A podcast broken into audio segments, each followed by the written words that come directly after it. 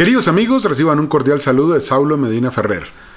Seguimos caminando, seguimos encontrando caminos de vida para enfrentar las eh, vicisitudes, los desafíos de la vida cotidiana, desde la fe católica y en combinación con la modificación del comportamiento, una forma rápida de definir, de definir la psicología.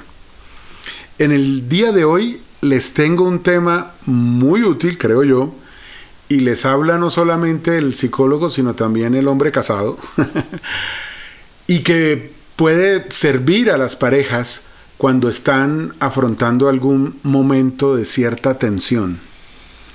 ¿Cuáles son las guías? O unas guías, yo no voy a ser tan presuntuoso de decir, este es todo el tema, todo lo que se puede decir sobre una conversación seria o tensionante en el matrimonio lo voy a decir en, el próximo, en los próximos minutos.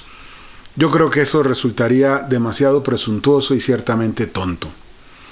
Más bien, vamos a dar unas recomendaciones generales para esos momentos en donde hay que hablar de algo ciertamente complejo. Y entonces ustedes saben que yo me muevo con normalmente cinco recomendaciones y eso es lo que les traigo para el día de hoy.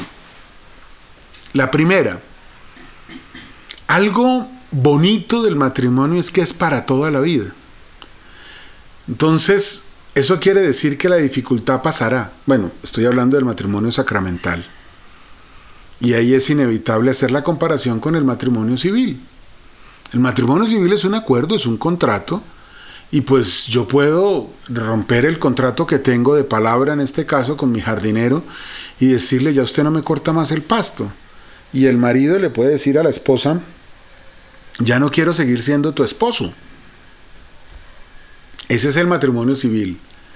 El matrimonio católico sacramental es una promesa delante de Dios. Pase lo que pase, voy a seguir contigo. En la salud, en la enfermedad, en las buenas y en las malas. Voy a estar contigo. Eso es una garantía muy bella y muy necesaria para el corazón humano. Esto quiere decir que cuando uno tiene dificultades, lo primero que uno tiene que pensar es, esto va a pasar. O sea, no nos vamos a quedar acá. Entonces, la primera recomendación es un buen ambiente para conversar. Un buen ambiente quiere decir de pronto una comida. Yo recomiendo no mezclarlo mucho con alcohol si se va a conversar algo que sea significativo, o sea, no, no botella de vino. Pero sí un buen ambiente.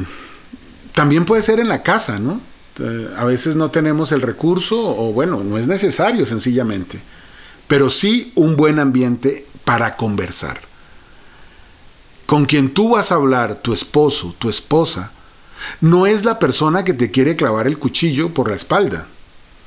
Entonces, pues a ver, no es necesario que estemos en una situación con todas las precauciones del mundo. Esto nos lleva a un... Esto tiene un eco que algún día abordaremos en un episodio en nuestro podcast. Y es, hay que escoger bien hay que escoger bien para que tú digas, sí, es que no me va a pasar nada, es que él no me va a hacer daño, es que ella lo que quiere es el bien para mí. Hay que escoger bien y por lo tanto hay que tener buenos noviazgos. Pero bueno, esa es otra conversación. Entonces, primer paso, un buen ambiente. Segundo paso, lo acabo de sugerir. Hay que partir de la base de una intención transparente.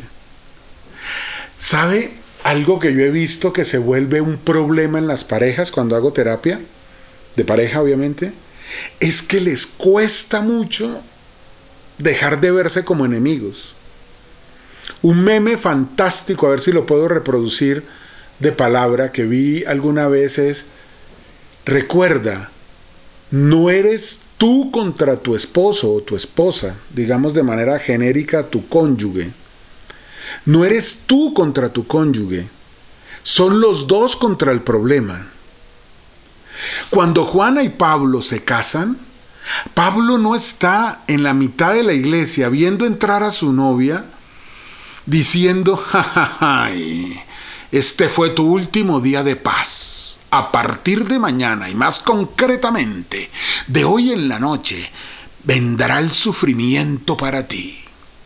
No, de nuevo, lo que hay que hacer es escoger bien el noviazgo. Pero usted no se va a sentar a conversar con su enemigo, así como a veces le toca a uno empezar a, mirar cómo hago por aquí y, voy, a cruz, voy a tapar la izquierda para que solo me puedan salir por la derecha y en la derecha voy a estar aquí con el mazo listo para pegarles el sopapo. Esa no es la forma de entrar a conversar con tu esposa, con tu esposo. Segunda recomendación, intención transparente. Tercera recomendación, exponer las dificultades apelando a los hechos, no a las presunciones, opiniones, intuiciones. Y si ustedes me permiten respetuosamente, esta es una recomendación que va en primer lugar para las mujeres. A las bellas flores que Dios nos dio, les comento, Dios las dotó a ustedes de una increíble intuición, de una maravillosa capacidad de, con pocos hechos, extraer conclusiones. Pero por favor, no pierdan de vista que una cosa es una intuición que puede estar muy avanzada, muy elaborada, muy construida, y otra cosa es un hecho. Yo he visto circunstancias en donde todo pinta para que el tipo volvió a sus andanzas y resulta que no.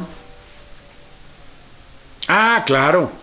También tengo que decir que en varias ocasiones, no pocas, la mujer en su intuición tiene razón. Pero ¿qué puedo decir yo al respecto de eso? Que si ustedes lo miran, amigas, es más contundente hablar con hechos que con solo intuiciones. Pensemos por un momento que el tipo se está portando mal. Ya le dije tipo, ¿no? Ya no es el esposo, el cónyuge, el tipo ese se está portando mal. Si tú le hablas solamente desde que no, que es que tú siempre cuando tú, eh, cuando tú estás mintiéndome, entonces resulta que la ceja se te pone un poquito doblada. Pues el tipo va donde el médico y se consigue una certificación de que es que por estrés la ceja se le dobló. Y entonces te hace dudar de ti misma. Ojo con eso. Hay hombres que son muy hábiles con su lengua, con su parla, de ahí viene parlamento, por cierto, de hablar. No, mi amor, pero ¿cómo te parece? Pero tú cómo vas a pensar eso? No, sí, yo entiendo. Y cuando te das cuenta estás dudando de ti misma. Y digo de pasadita, ese es un excelente caldo de cultivo para crisis más profundas a nivel personal. Solo, solo llego hasta ahí. Entonces, la tercera recomendación, exponga las dificultades apelando a los hechos, no a las opiniones. La cuarta recomendación, es bueno ser propositivo. El niño es el que llega al cuarto de los papás y dice, mami, es que ya me duelen los dedos de los pies con los zapatos. Y entonces, a ver, muéstrame. Y la mamá ve que ese zapato en la punta está, pero casi que inflamado, si se pudiera decir de un zapato. no, es que ya creció. El niño sencillamente expone el problema. Y, aún, y de manera muy breve. Me duelen los pies. Somos los adultos los que hacemos el diagnóstico y buscamos caminos. Caminos de solución. Así que te recomiendo, querida amiga, apreciado compadre, que tú tengas la capacidad de sentarte a hablar con tu señora, con tu esposo, y digas, está pasando esto, el diagnóstico. Mira, yo he visto esto y con hechos. Mira, yo propongo esto otro. Ser propositivo o constructivo. Me devuelvo a como comencé. Realmente, el matrimonio es hasta la muerte y esto va a pasar. Y la manera de que pase más rápido, pues es si construimos una realidad diferente. Ese es el cuarto punto. El quinto punto llega a esa conversación de buen ánimo. Pidieron la pizza que les gusta a ambos. Prepararon una limonadita con un toque de hierbabuena los dos en la, en la cocina. Se sentaron a comer la pizza. Ya no va, esta es una época en la que cada vez consumimos menos sodas, dicen en otros países, gaseosas, decimos en Colombia. Entonces, ambos han preparado la limonada y ambos han echado, y entonces él le echa menos hielo al de ella, al vaso de ella, porque a ella no le gusta, especialmente en la noche, no le gusta tan fría las, bebidas. Y, eh, y, ella le echa eh, poquito hierbabuena, porque a él le gusta más el limón que la hierbabuena. Esos gestos pequeños van ablandando y van disponiendo una actitud más conveniente. Vuelvo al último punto prepárese para negociar. Si hay una dificultad, y especialmente estoy hablando de una dificultad significativa, no estamos negociando el almuerzo del domingo después de la Santa Misa, ay, es que yo quiero pasta, no, pero es que yo quiero eh, eh, comida típica. No, no, no. Estamos en algo pues más complejo, de, de hondo calado o más significativo en cualquier caso. Si hay que negociar algo es porque estamos en posiciones diferentes. Y realmente no es muy útil que uno se siente con la esposa hablar desde la base de por qué yo estoy en lo cierto y por qué tú estás equivocada. Y fíjate cómo yo en mi inmensa comprensión te voy a ayudar para que salgas de tu error. Sentarse con esas eh, actitudes no va a llevar a una solución. Hay que prepararse para negociar. Y negociar quiere decir dos cosas rápidamente aquí, pues yo, no soy una autoridad en esos elementos de negociación, pero, pero desde el sentido común, si se quiere decirlo, hay dos elementos propios de toda negociación. Una, pues que tú vas a tener que ceder algo para encontrar un punto en común. Y la otra, si ambos quieren ganar, ambos van a tener que perder un poco. En esas teorías de negociación se habla de gana-gana, gana-pierde, pierde-gana. Bueno, si ambos quieren ganar, y eso es lo que se quiere en un matrimonio, pues ambos van a tener que cambiar un poco su posición. Porque si gana Pedro, pues Juana perdió todo. Y Juana no se va a aguantar eso. Yo no fui bueno en la historia, diría que he aprendido más de historia después del colegio que en mis años de, de bachillerato. Pero algo que me enseñó mi viejo, por cierto, es que la Segunda Guerra Mundial se empezó a gestar con el, comillas, armisticio, armisticio, a ver si lo pronuncio bien, caramba, de la Primera Guerra, en donde se declaró Alemania perdedora y se le humilló. Claro, eso exacerbó el orgullo alemán. Y no sigo hablando porque no tengo mucho más conocimiento al respecto.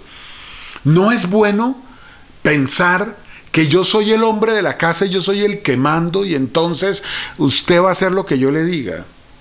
Eso de pronto te lo aguanta tu señora un par de veces, a lo sumo. De ahí en adelante razonablemente ella va a decir, no señor. Y al revés, porque yo soy la mamá, porque mira, aquí se hace lo que yo diga, porque es que las mujeres sí sabemos cómo llevar un hogar, eso tampoco va a funcionar. Cinco guías, cinco recomendaciones el buen ambiente, una intención transparente hacia el otro y no pensar que el otro me va a engañar, exponer las dificultades con hechos, ser propositivo y constructivo y prepararse para negociar.